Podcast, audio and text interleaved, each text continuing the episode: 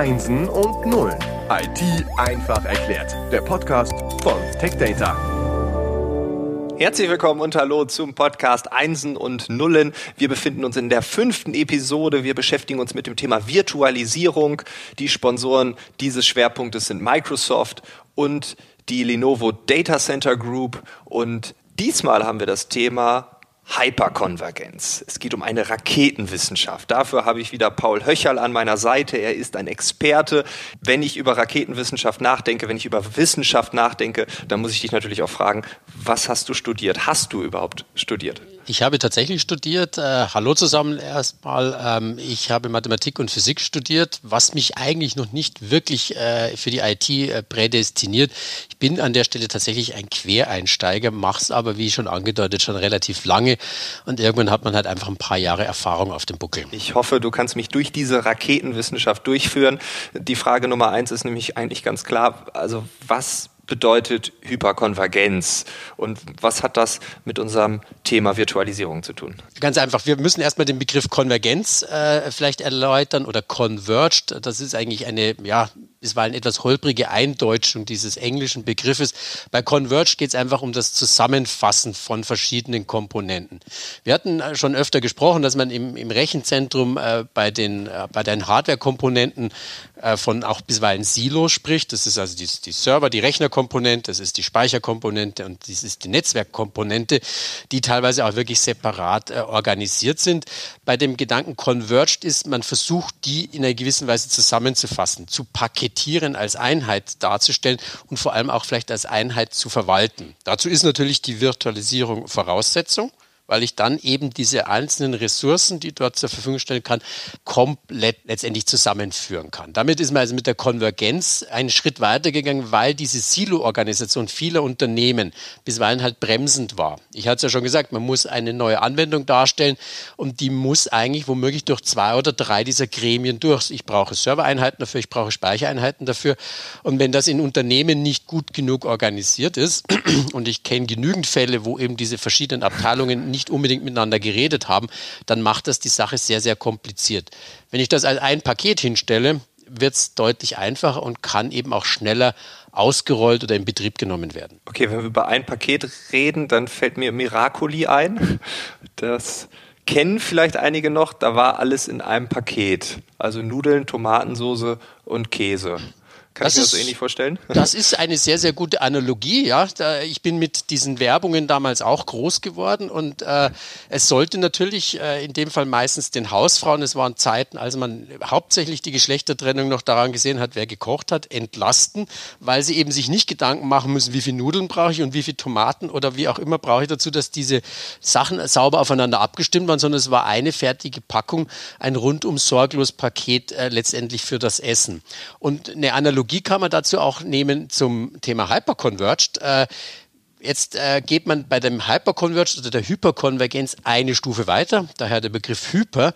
Man versucht den Storage-Teil letztendlich zu eliminieren. Nicht, dass man Speichersysteme komplett wegnimmt, weil man muss ja die Daten immer noch irgendwo speichern, aber ich habe ihn nicht mehr als separate Silo-Einheit, sondern ich ziehe diese Speicherkomponenten in die Recheneinheiten mit hinein. Ja, jeder Server hat auch intern genug Plattenplatz.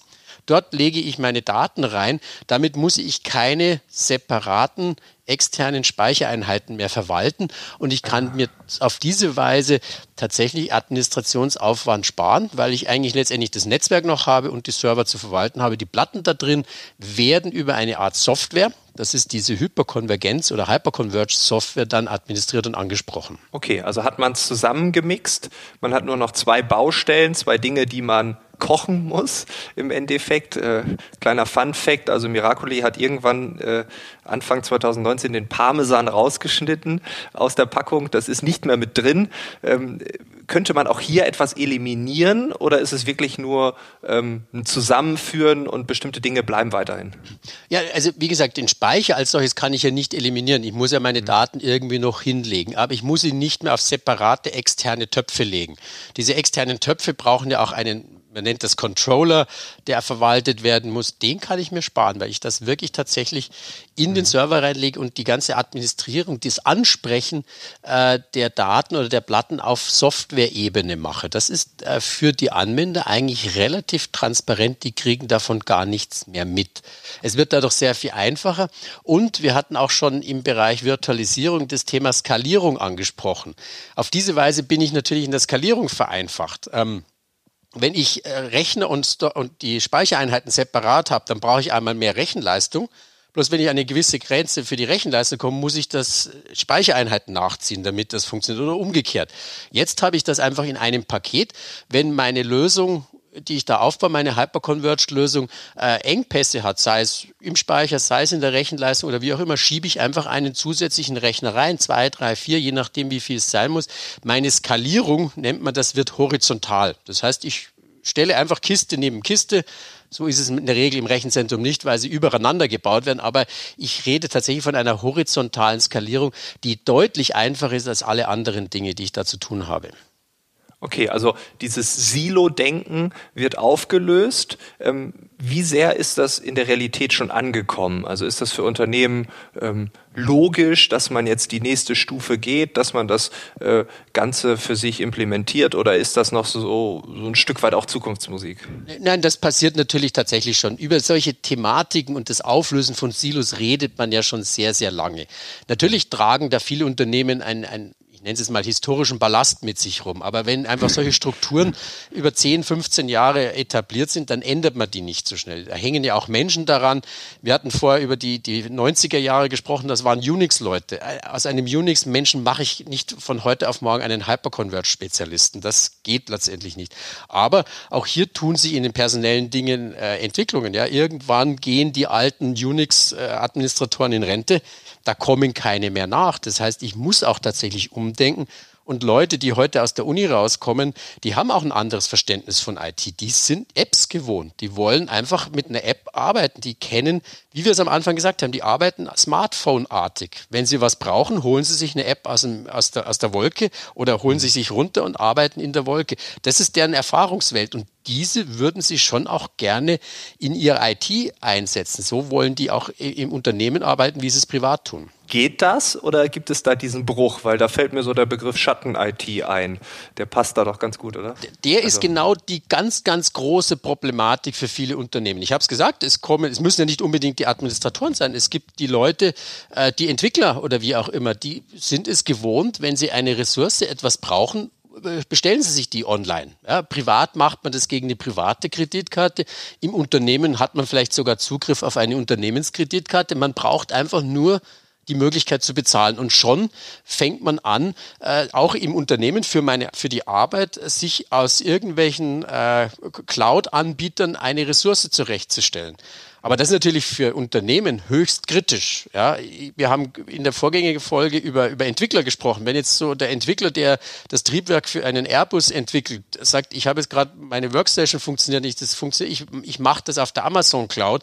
Ich glaube, spätestens dann haben viele im Unternehmen sehr, sehr viel graue Haare, weil das ist hochkritisch. Das ist natürlich ein extremes Beispiel, aber äh, die IT-Abteilungen der ganz großen Unternehmen müssen ganz stark dagegen ankämpfen, dass ihre Mitarbeiter oder die Anwender nicht in diese Schatten-IT abwandern, sondern dass man darauf achtet, dass die vor allem unternehmenskritischen Dinge ja im Haus bleiben. Ja, okay, ich glaube, dieses Airbus-Beispiel ist schon eine Abmahnung wert.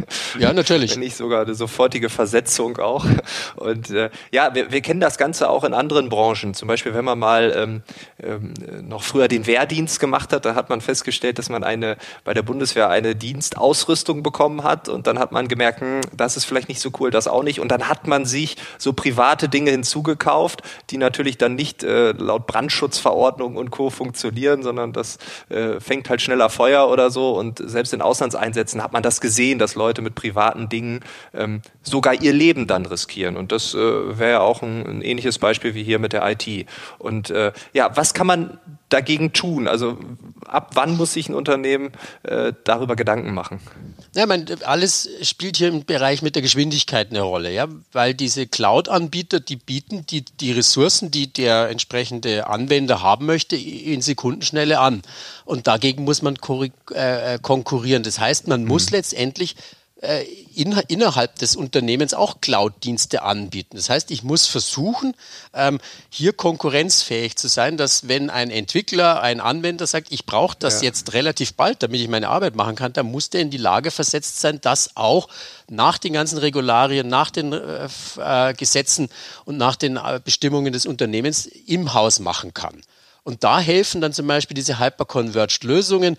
Ähm, also ich, ich führe jetzt mal ein paar Namen auch auf. Das ist zum Beispiel Microsoft Azure HCI. Nutanix ist einer der Marktführer. Datacore macht, was VMware macht. Es gibt hier viele Partnerschaften, die auch alle unsere Partner sind, mit denen wir solche Lösungen anbieten. Die ermöglichen es wirklich, ähm, die Lösungen sehr stark zu vereinfachen, dass eine IT-Abteilung in die Lage versetzt wird, diese Services sehr zeitnah zur Verfügung stellen, sodass also die Anwender schnell bedient werden können, aber auch alle Firmenregularien äh, sauber eingehalten werden. Ja, ich finde das total interessant, dass du sagst, dass die reguläre IT gegen die Schatten-IT konkurriert. Und das ist ja quasi äh, so eine Art äh, ja, Black Market. Also wir wissen gar nicht, was da passiert. Das ist so, so ein bisschen Darknet-mäßig. Ne? Also irgendein Mitarbeiter zieht sich eine Software, ähm, legt irgendwo was äh, irgendwo ab, wir wissen nicht wo. Und äh, das ist ja auch überhaupt nicht zu überblicken blicken. Ja, wunderbar, cool. Also ich glaube, es ist ein ganz guter Einblick zum Thema Hyperkonvergenz, Hyperconverged, wie du ja auch sagst. Wir haben es jetzt äh, stark eingedeutscht. Ich hoffe, das ist okay. Und äh, ja, ich würde sagen, ähm, wir haben jetzt einen ganz groben Einblick bekommen in die einzelnen Themen und in der nächsten Woche ja, da bringen wir das alles zusammen. Wir fassen zusammen. Es wird ein Schuh draus. Und ja, vielen Dank. Danke auch.